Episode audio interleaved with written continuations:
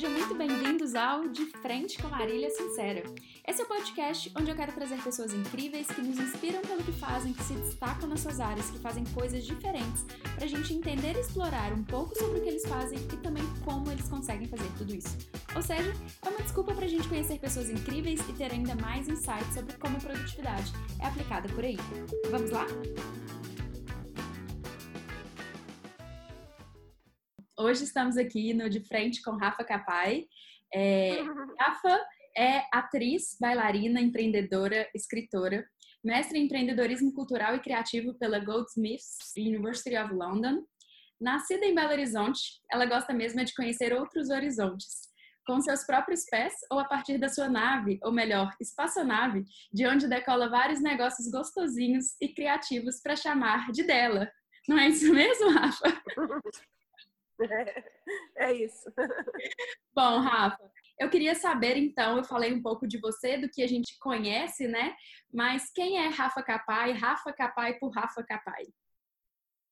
Eu sou uma mulher cada vez mais feliz e representada por ser mulher, por ser empreendedora, por ser artista, por escrever e poder experimentar diferentes linguagens para exercitar minha criatividade. Eu sou uma pessoa que estou o tempo inteiro estudando, eu sou uma buscadora é, de conhecimento, de mudança, de autoconhecimento. E acho que o que me define é o movimento. Talvez seja isso. O que eu, o que eu mais sou é alguém em movimento. Que delícia. Adorei escutar isso. É, e Rafa, assim, a gente te conhece muito pelo empreendedorismo, né, e pela vida criativa. Então, eu queria saber, assim, o que, que você acha, afinal, que é essa vida criativa? É engraçado porque eu tenho pensado muito sobre isso, porque hum, desde é, é claro que eu falo de criatividade há mais mais de 10 anos até, mas de um tempo para cá eu mudei um pouco o enfoque da minha marca pessoal especificamente para esse tema de uma vida criativa. E esse processo aconteceu muito em função do burnout que eu vivi em 2016 e para o qual eu ainda estou em processo de busca e de melhoria e de cura e etc. É, mas tem ficado muito claro para mim que uma vida criativa ela vai um pouco na contramão de do que a gente estava vivendo até então antes dessa pandemia assim é uma aceleração é, não ter tempo para as coisas significativas e coisas que são importantes para a gente. Né? Esse é o oposto. Agora, uma vida criativa é exatamente isso: eu poder exercitar minha criatividade, é, eu poder me relacionar com pessoas que fazem é, diferença na minha vida, eu experimentar uma vida com menos amarras, né? não uma vida que me foi inventada por uma outra pessoa, ou por um pai, ou por um marido, ou por é, um mentor e que disse, ah, é isso que você tem que fazer. E ao contrário disso, uma vida criativa é essa vida que é inventada e é inventada por quem está vivendo. Então, hoje em dia eu sei o que faz a minha vida mais criativa, mas esse é um conceito que ele tem que ser personalizado, assim, porque o que para mim é uma vida criativa para você talvez não seja e para quem está ouvindo a gente também não seja. Então, o primeiro tempero eu acho de uma vida criativa é o autoconhecimento e esse reconhecimento de si mesmo e o reconhecimento de que a gente tem o poder e a capacidade de moldar a nossa vida para caber em quem a gente é, sabe? Uma vida é, criativa é uma vida que dá espaço para quem vive nela. Assim. Nossa, sensacional. para mim já tá, tá por aqui, tá? Porque é, para a gente ter essa vida, né? Isso que você acabou de falar, a gente precisa de abrir espaço, né? Abrir espaço para viver isso e muitas vezes a partir do autoconhecimento e tirar esses rótulos todos que a gente vai se colocando ao longo da vida Exato. e que vão cobrando e pesando muito, né? E quando a gente está pesado é difícil de ser criativo. E, e você fala bastante de produtividade, né? A gente precisa buscar um conceito de produtividade que é diferente do conceito de produtividade industrial, sabe? Desde a, eu, eu, vejo muito eu, eu, sou muito conectada com o peso histórico das coisas assim né e, e, a gente veio a revolução industrial e a gente passou a operar a partir de uma visão industrial inclusive nós seres humanos Sim. É, é, você tem sei lá gente CEOs como o CEO lá da Alibaba falando que é ok um funcionário trabalhar 14, 16 horas por dia. É, e onde que está o espaço para a vida, sabe? Vida não é só trabalho, sabe? É, o trabalho é uma parte assim, importantíssima e eu, eu sou apaixonada pelo que eu faço, adoro meu trabalho, mas ele, por si só, ele não é capaz de dar espaço e de representar tudo aquilo que eu sou. O meu trabalho é uma parte importante da vida, mas ele não é toda a vida. Então, não é à toa que a gente está vivendo um momento, não agora, mas agora também, mas de burnout, né? De um estresse.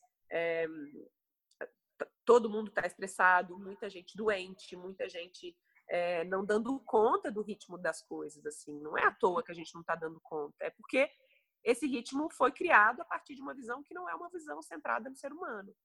É uma visão centrada em, em outras coisas, né? E não necessariamente na gente que está vivendo essas vidas, sabe? Exatamente. É, e é interessante entender isso, né? Que essa produtividade muitas vezes é entendida simplesmente por fazer mais por mais, e aí nunca vai ter fim. Então, eu falo que é uma, é uma produtividade inacessível, é, porque não tem fim. E, e ao mesmo tempo a gente não olha pra gente, né? Igual você falou, trabalhar 14 horas. Se a gente coloca que teoricamente teríamos que dormir oito, então sobraram duas horas para você tomar banho, comer, respirar, falar com alguém, né? Então, assim, não é sustentável, não, não faz sentido. Que bom que a gente está aí falando sobre isso. E mais uma perguntinha que tem muito a ver com você, com as coisas que você faz, né? O que é ser multipotencial? É, eu, eu, acho que o ser humano é multipotencial. Essa é a minha crença, tá?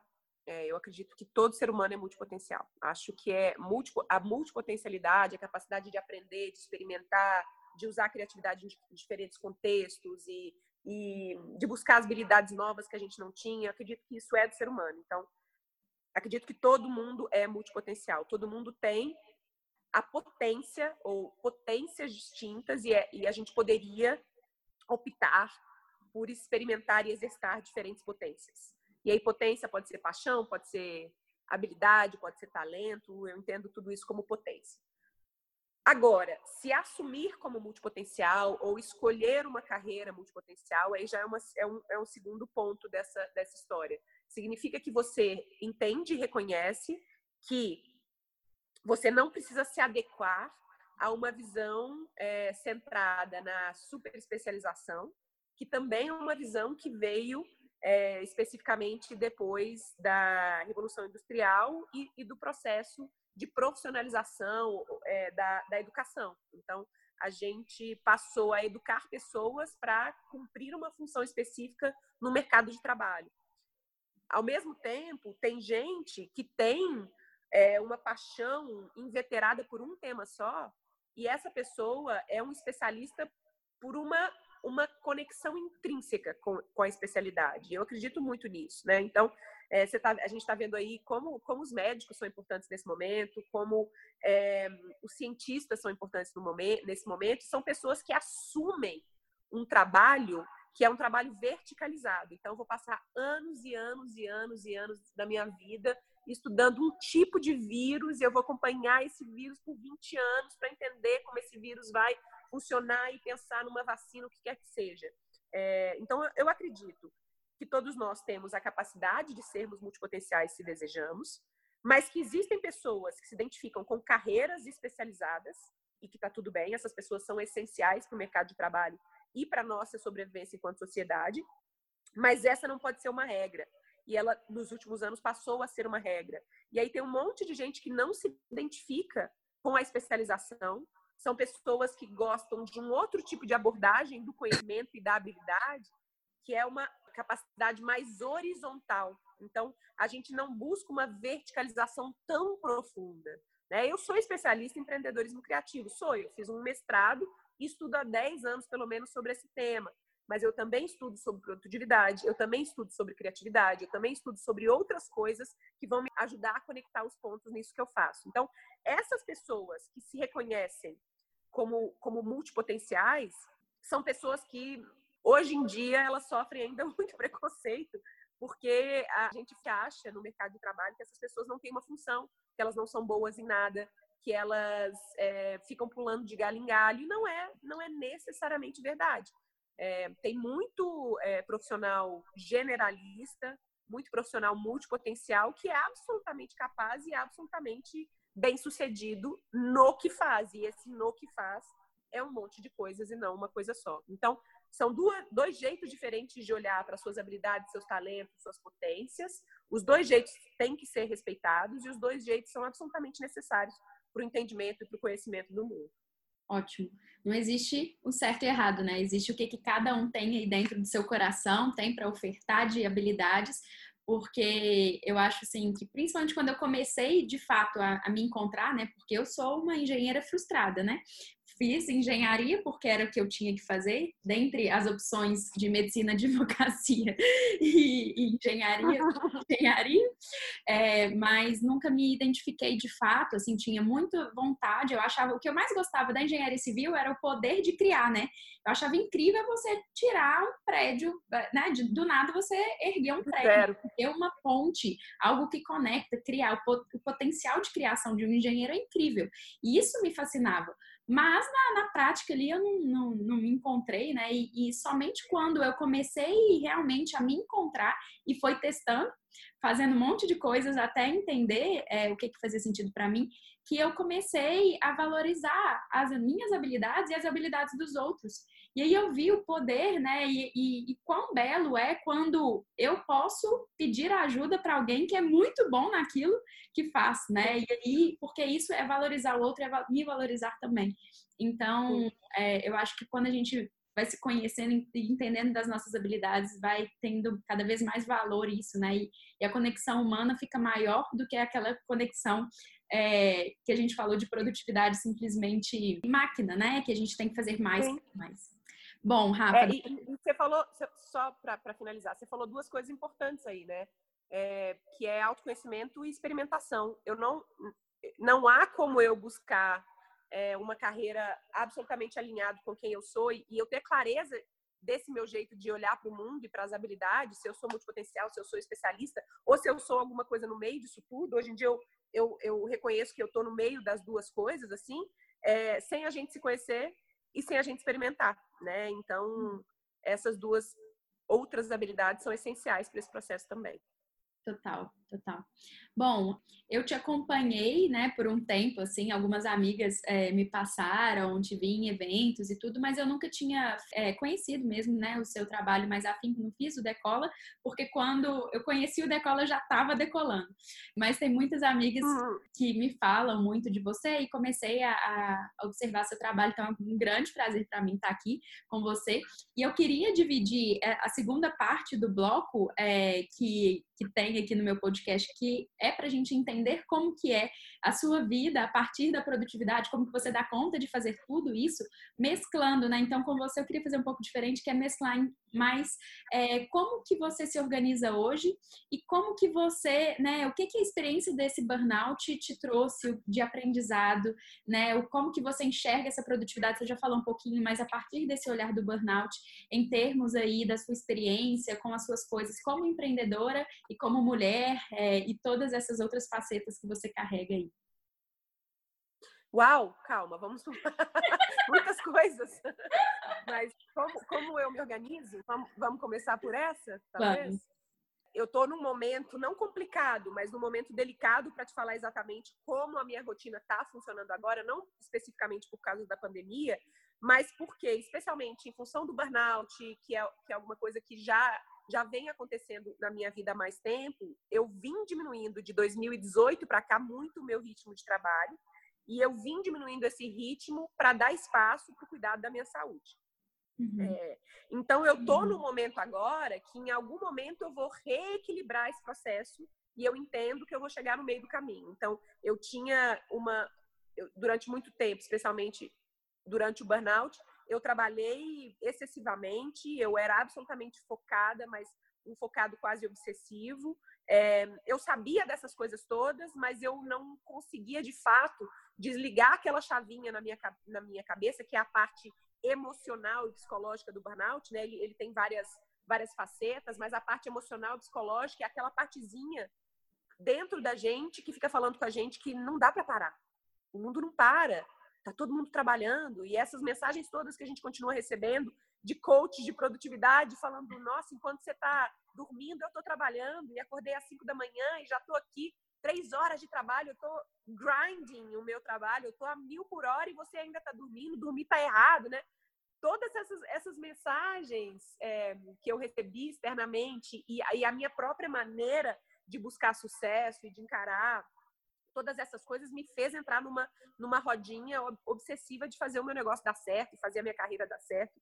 E, e, e com todas as outras pernas do burnout, o biológico, o fisiológico, é, a, a, questão da organização, eu acabei entrando nesse, nesse parafuso, assim. E, e agora eu estou tentando reverter isso tudo, né? Porque não é só o emocional. O emocional e o psicológico eu já reverti, pelo menos grande parte dele, mas tem o fisiológico, o biológico, tem os hormônios, tem um monte de coisa acontecendo. E uma outra parte disso é exatamente a minha rotina, como eu trabalho, como eu produzo. É, eu tenho a sorte maravilhosa de ter uma irmã e uma sócia que está assumindo grande parte do trabalho mais é, operacional da espaçonave hoje e me permitindo ficar especificamente responsável por uma das coisas que eu mais amo fazer e que eu mais sei fazer, que é ensinar. É, então, o, o que eu, para finalizar, assim, eu fui para uma, uma direita, né, eu puxei o elástico demais numa ponta, fui totalmente para um lado, eu tive que soltar esse elástico, o, a, o meu corpo soltou esse elástico a ponto de que eu fui para outra ponta, né? Fiquei absolutamente improdutiva durante um tempo é, e, e agora eu estou aos poucos organizando e reorganizando esse elástico para eu ficar mais no meio do caminho, assim. Cuidar da minha saúde, cuidar do meu tempo, cuidar do meu sistema nervoso central, que é o grande o grande maestro de tudo isso e ao mesmo tempo produzir e criar coisas legais, assim. Então, a gente vai ter que repetir esse, esse podcast daqui a um ano para eu te dar, para eu falar exatamente é, em que ponto que eu tô. Mas é, uma coisa que eu sei é que o que, o que mantém a minha vida criativa, o que mantém a minha, minha vida acesa é a troca de contexto, é o movimento, né? Como eu falei. Então, é, eu sei que para eu produzir bem e para eu estar tá bem, eu preciso ter um bom equilíbrio entre o analógico e o digital. Eu preciso ter um excelente equilíbrio entre solidão e colaboração. Eu preciso ter um equilíbrio entre BH e São Paulo. Eu preciso ter um equilíbrio entre Califórnia e Londres, sabe? Assim, eu tô, eu tô o tempo inteiro os meus insights, a minha produtividade, a minha capacidade de execução. Eu tenho que ter. Eu, eu tô lendo um livro que chama Hustle and Flow, né? Então é tipo, ah, e relaxe. E ela fala muito disso, assim, dessa nossa. Baixos, né? É, de como a gente. E, e, não é alto e baixo no sentido, ah, estou produtiva e não estou produtiva, né? Para ter altos, eu preciso de momentos de relaxamento, né? Então, é, isso também me alimenta muito, assim. É, a gente falou de trabalhar 14, 16 horas. Eu não acho que eu nunca mais vou trabalhar 14, 16 horas, só que isso não vai ser a minha norma. Eu posso ter algumas semanas que eu vou trabalhar bastante, eu vou colocar bastante energia, são semanas importantes, uma mentoria, etc. Mas, ao mesmo tempo, eu vou passar depois mais duas semanas aqui no mato, só eu e a Tyson e o Bruno relaxando, estu estudando, lendo, escutando música, andando de bicicleta e fazendo outras coisas. Então, eu acho que a, minha, a minha vida criativa ela é construída nesse movimento, entre, entre opostos, assim. E aí, isso eu, esse, esse ritmo eu estou reencontrando agora. Maravilhoso. Resumiu, acho que todas as perguntas que eu tinha pensado de fazer já foram respondidas. É, é, e eu acho incrível mesmo, porque assim, eu confesso que eu também, né, me cobro muito e também estou nesse processo. Eu acho que antes de chegar a, a né, esse elástico aí de fato é, rasgar, arrebentar. arrebentar, eu tô observando isso já tem um tempo, né? Porque no meu caso foi arritmia, que eu tive lá com meus 21 anos, a é, primeira vez assim que eu que eu penso que foi, é que a médica me deu esse diagnóstico de estresse, né? Que ela falou que eu estava tendo arritmia por causa de estresse. Então, desde então, né, já, já são oito anos que eu tô aí é, trabalhando em cima disso, mas eu percebo, porque a gente recebe muito essa informação e a gente quer. eu, eu eu percebo também que tem muito a ver com a nossa vontade de fazer, né? Você tem muitas ideias e aí você quer muito entregar e tudo, e aí a gente começa a se cobrar. Muitas vezes é, é, é algo positivo, mas se você não olha para dentro e não cuida disso, né, acaba não sendo positivo para você mesmo e aí não é sustentável. E a gente precisa de falar de uma produtividade sustentável. Rafa, nesse processo de burnout, eh, ou de tratamento de burnout, melhor dizendo, é, o que, que tem sido mais difícil? eu acho que encontrar esse equilíbrio. É isso que eu falei. O mais difícil é reencontrar esse equilíbrio de produzir, criar coisas legais é, que eu quero criar, de colocar meus projetos no mundo, é, sem entrar numa pira, sem entrar num, num, processo absolutamente obsessivo em relação a essas coisas, assim, sabe? É, e eu não estou nesse lugar agora, eu estou num lugar que eu abandonei, abandonei não, guardei todos os projetos paralelos ou quaisquer outros na gaveta nesse momento. E talvez a segunda coisa mais difícil tenha sido isso. Uhum. É, porque às vezes vem um insight, eu quero fazer alguma coisa, eu quero colocar no mundo, e, e, aí eu preciso me lembrar, não está na hora ainda. Né? Nesse primeiro momento, vamos cuidar de você, vamos cuidar do seu corpo, vamos cuidar da sua saúde, vamos, vamos, vamos realmente garantir que esse, que esse todo esse esse dano que esse elástico fez no corpo, que, que ele seja de fato revertido para para voltar para a fazer essas coisas e colocar ideias e projetos no mundo assim. E por fim, então, se você pudesse descrever o que que você tem chegado de conclusão que seja um empreendedorismo sustentável, seria o quê? Um, eu, eu acho, eu gosto muito de pensar na palavra sustentabilidade como uma sustentabilidade ampliada em 360 graus. Então, um empreendimento sustentável para mim é um, é um empreendimento que sustenta todas as suas pontas e as conexões entre essas pontas. Então, ele tem que ser sustentável para mim, ele tem que ser sustentável e valoroso para outras pessoas que vão comprar por isso. A conexão entre quem vende com compra, ela tem que ser real e sustentável. Ele tem que ser sustentável para o planeta, né, na medida do possível, o máximo que a gente conseguir fazer e adaptar isso. É, ele tem que gerar valor distribuído, ou seja, não dá para gerar valor só para mim, para minha família. Acho que ele tem que ser sustentável do ponto de vista de produtividade, não só para o dono, mas para todo mundo que trabalha, sabe? Isso, é... e sustentável em termos de produtividade seria o quê? seria as pessoas conseguirem trabalhar, serem bem remuneradas por isso, terem tempo para estudar, fazer projetos paralelos, buscar outras coisas, é, experimentar outras relações. Sustentável também entre as relações que existem entre essas pessoas que trabalham dentro dessa empresa, ou você com seu cliente. Essa foi uma, uma briga, assim, nossa mesmo lá na Espaçonave nos últimos três anos quando eu comecei a viver isso, eu entendi também que isso precisava ser ampliado não só para mim, sabe? E aí autocuidado, saúde emocional, tudo isso passaram a ser valores importantes para a gente lá dentro da espaçonave também. E eu vi que é possível, é possível ter negócios que respeitam e valorizam isso, especialmente hoje com tecnologia, sabe? A gente tem um ganho, a gente pode investir na tecnologia não para ela sufocar o, o material humano, mas investir na tecnologia para ela dar suporte, ela cuidar, ela alavancar, então auto, automatizar trabalhos que são repetidos, né? É o caminho que a gente vai, vai chegar aí com, com o desenho das máquinas e da automação. Então, como é que a, a tecnologia vem para dar mais espaço para o humano e não para pressionar ainda mais o humano? Exatamente. Adorei, né? Foi maravilhoso escutar tudo isso. E vamos entrar agora, então, na última parte do podcast, né? que é Rafa Capai, é, de frente com Marília Sincera. Uau! Está preparada? Estou preparada. Acontecer agora? Vamos lá, Rafa. É, eu vou te fazer algumas perguntas rapidinhas e você responde meio que vier primeiro na sua cabeça, tá? Uhum. Então, Rafa, é, o que te move? o movimento em si.